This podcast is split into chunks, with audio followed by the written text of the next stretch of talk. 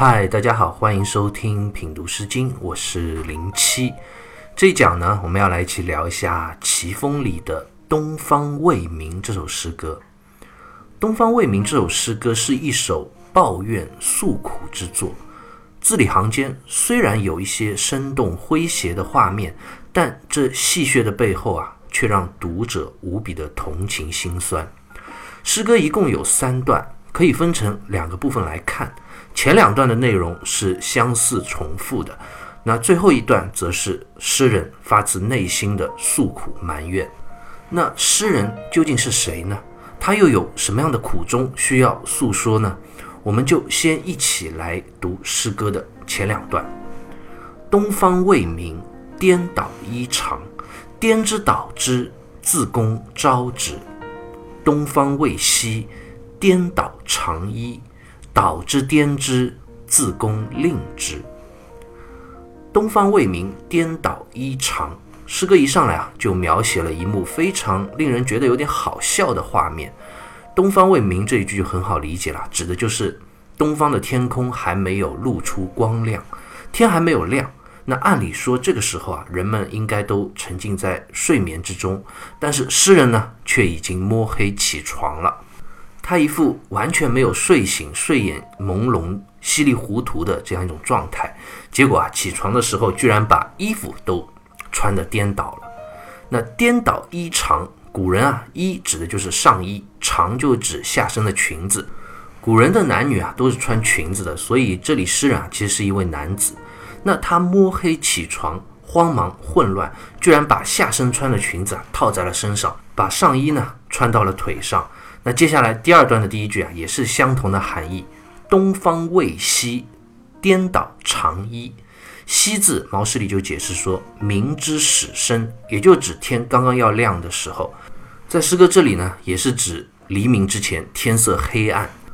诗歌这前两段的第一句都描写了诗人。天还没有亮就摸黑起床了，结果慌乱之中衣服穿颠倒了。这画面真的生动形象，像喜剧片一样，令我们读者啊读的时候不禁会发笑。但是呢，也同样会让我们读者产生一个疑问，那就是诗人到底是谁呢？他为什么要这么早起床？起床之后为什么会如此的慌乱？衣服其实慢慢穿不就好了吗？到底有什么事情这么的着急，急到连衣服都要穿反了呢？我们就接着往下看这首诗歌，来寻找答案。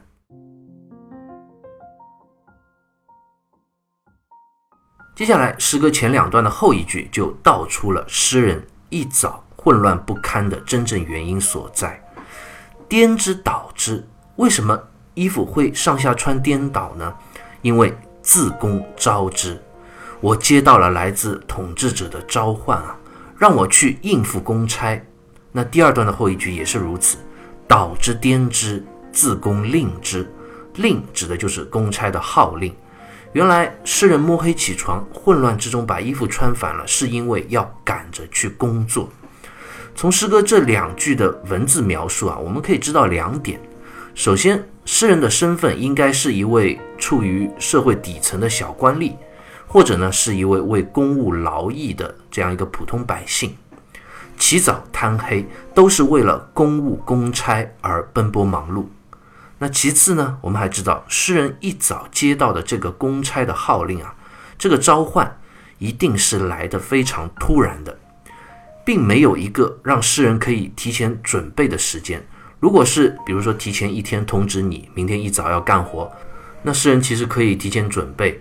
早睡早起安排，那也不至于会如此的慌乱不堪，以至于颠倒衣裳。诗歌读到这里啊，我们了解了诗人的身份和他起早贪黑、慌乱忙碌的背后真正原因。读了这个原因之后，我们再看之前关于诗人颠倒衣裳的画面，就觉得有点笑不出来了，有一番令人无可奈何的辛酸和苦涩隐含在这样一个好笑的画面之下。反而会让我们为诗人的遭遇感到无比的同情。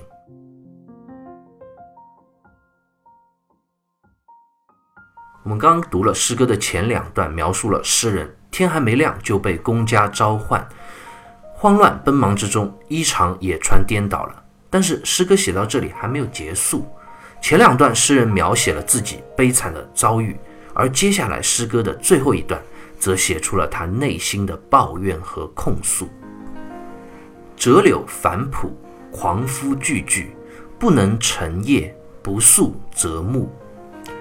折柳繁朴，狂夫句句，这一句历来一直让读者感到非常的难解，非常的困惑，因为这一句转变的太突然。好像跟之前两段讲的完全不是一件事。我们先从字面上的意思来解释一下这一句啊，“折柳繁朴”，折柳就是指折下柳树的枝条，很好理解。繁朴二字呢，繁字就指园子周围的篱笆，那这里呢是作为动词用，意思是为园子筑篱笆。普这个字啊，意思就是指菜园园子。这句话的意思就是说，用折下的柳条为园子筑起篱笆。那这句话是什么意思呢？表面看似的确和之前诗歌的内容太不连贯了。有解释说，这是诗人所要从事的工作。他一大早就被叫起来，就是去服劳役的，帮统治者做事。做什么事呢？就是修筑园子的篱笆墙。然后工作的环境啊，还非常的恶劣，因为有一个监工一直要瞪着眼睛盯着他，所以接下来就讲到狂夫句句啊，讲的就这个意思。句句就指愤怒瞪着眼睛看的样子。狂夫呢，在这里指的就是监工的这个官员。这样的理解当然也说得通，但其实诗歌的这一句还有更深一层的含义。毛诗里就讲：“折柳以繁园，无益于静矣。”意思就是讲柳树的枝条啊，如果用来做园子的篱笆是不合适的，起不到遮挡、阻拦的作用。因为我们都知道柳条啊，它是非常细、非常柔软的，这样没有强度的柳枝很容易就被弄坏、弄断了。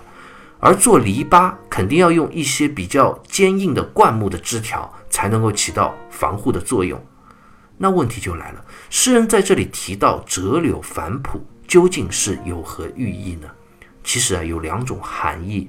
首先，如果诗人一早就被命令去做用柳条筑篱笆的工作，说明这个指派他工作的管理者、统治者其实并不懂这项工作本身，完全就是让诗人在白费功夫做一些根本毫无意义的差事。然后呢，他还自以为是，仗着自己是上级的管理者，虎视眈眈的严厉的监工。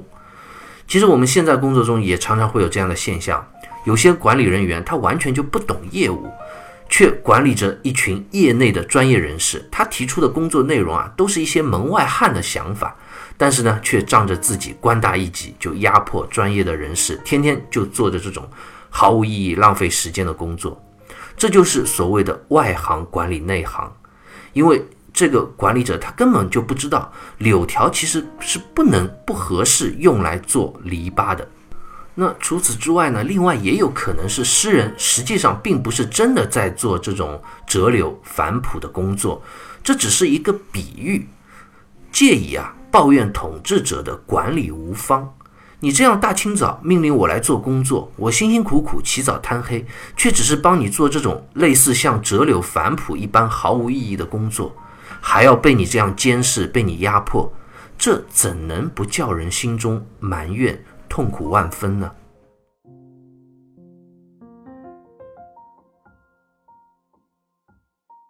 我们刚读了诗歌第三段的前半句，诗人用了一个看似与之前诗意不太连贯的比喻，控诉了统治者官员明明自己不懂，还强迫百姓为他们做一些毫无意义的无用功的工作。那接下来诗歌的最后一句，诗人又是从另一个角度对统治者的管理无道提出了抱怨：不能成业，不速则暮。不能成业的这个“成业”二字啊，在这里指的就是守时，意思就讲统治者除了刚刚讲到的他完全不懂业务、不懂工作之外啊，更令人受不了的还是他不懂得守时。如果只是无聊的工作，就算是很没有意义、浪费时间、白费力气，只要工作的时间还有个规律，正常上下班，那我们作为百姓也就忍受了。而结果呢，不速则暮啊，速就是早的意思，暮在这里通的就是暮色的暮，是指晚的意思。意思就是讲，这样一份工作本来就是在瞎做，完全没有意义。而且最关键的呢，这份工作还没有一个准确的工作时间安排，要么就是很早，要么就是很晚。命令啊，每次来的都这么突然，我们这些底层的百姓正常的作息生活啊，都已经被他打乱了。这真的是叫人叫苦不堪。中国啊，自古以来就认为，好的统治者啊，要做到使民以时，就是在最恰当的时间让百姓从事工作。这当然不单单是指在一天的时间里啊，如果是按一天的时间来算的话，那在这一天的工作你要安排好，不要太早，也不要太晚。那如果不是从一天的角度来看，是从整个一年或者很长期的时间安排中来看的话，统治者也要考虑到选择合适的季节、合适的时间来安排工作，因为中国普通的百姓啊，家中其实都是以务农、种地为主的。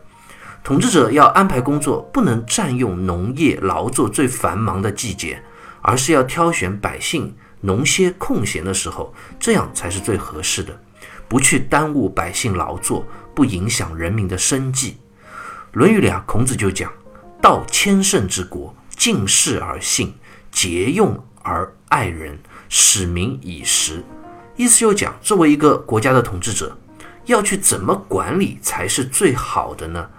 当然，首先统治者要自己做到尽心尽力，言而有信，朴素节俭，关爱人民，能不让百姓为自己奔波劳累，就尽量不要去做这样的事情，这才叫真正的爱人。当然，一个国家肯定有很多公共事业。不得不动用百姓人民的力量去一起完成的，这也是可以理解。当遇到这样不可避免要号令百姓劳役的工作时，就一定要做到使民以时，在最恰当合适的时间去安排百姓们工作，最大程度不影响他们正常的作息生活，这才是真正的统治之道。所以，我们看孔子这段话是一层一层、一路递进讲下来的。统治者首先要做到敬事，其次呢要节约节俭、爱人，不要有事没事就搞大工程，不要去太过度的劳累百姓。最后，真的万不得已了，要用到百姓的工作，最低的管理要求就是你要做到使民以时。